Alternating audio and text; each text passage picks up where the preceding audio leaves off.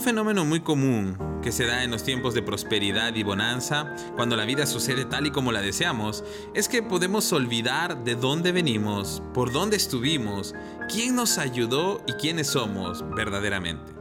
Nos olvidamos de los favores que nos hicieron y muchas veces nos olvidamos de lo que Dios hizo por nosotros.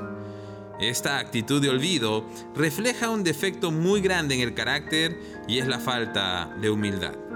Por eso una de las instrucciones más valiosas que Moisés le dio al pueblo antes de pasar al otro lado y antes de conquistar la tierra prometida fue la lección de la humildad.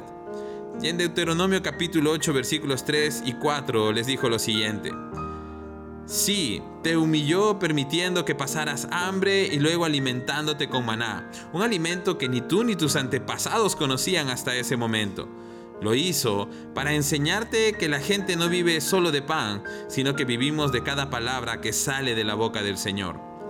En todos esos 40 años, la ropa que llevabas puesta no se gastó y tus pies no se ampollaron ni se hincharon. Qué gran lección que el pueblo tenía que aprender. Y qué verdades tan importantes para recordar. Y es que Dios muchas veces nos permite pasar por escasez, por carencias y dificultades para que aprendamos a depender de Él y para que hagamos de Él nuestro único y verdadero sustento. Para mí, de eso se trata la verdadera humildad. De reconocer que sin Dios no somos nadie y que sin Él no podemos nada. Y esa fue la lección que el pueblo de Israel necesitaba recordar y que nosotros necesitamos aprender. Porque Dios tiene cosas hermosas para nosotros y hay una tierra prometida esperando, pero jamás debemos olvidarnos de Dios. Jamás debemos olvidar los desiertos que cruzamos con Él y jamás debemos olvidar que solo Él nos sostuvo y nos sacó adelante de las peores temporadas.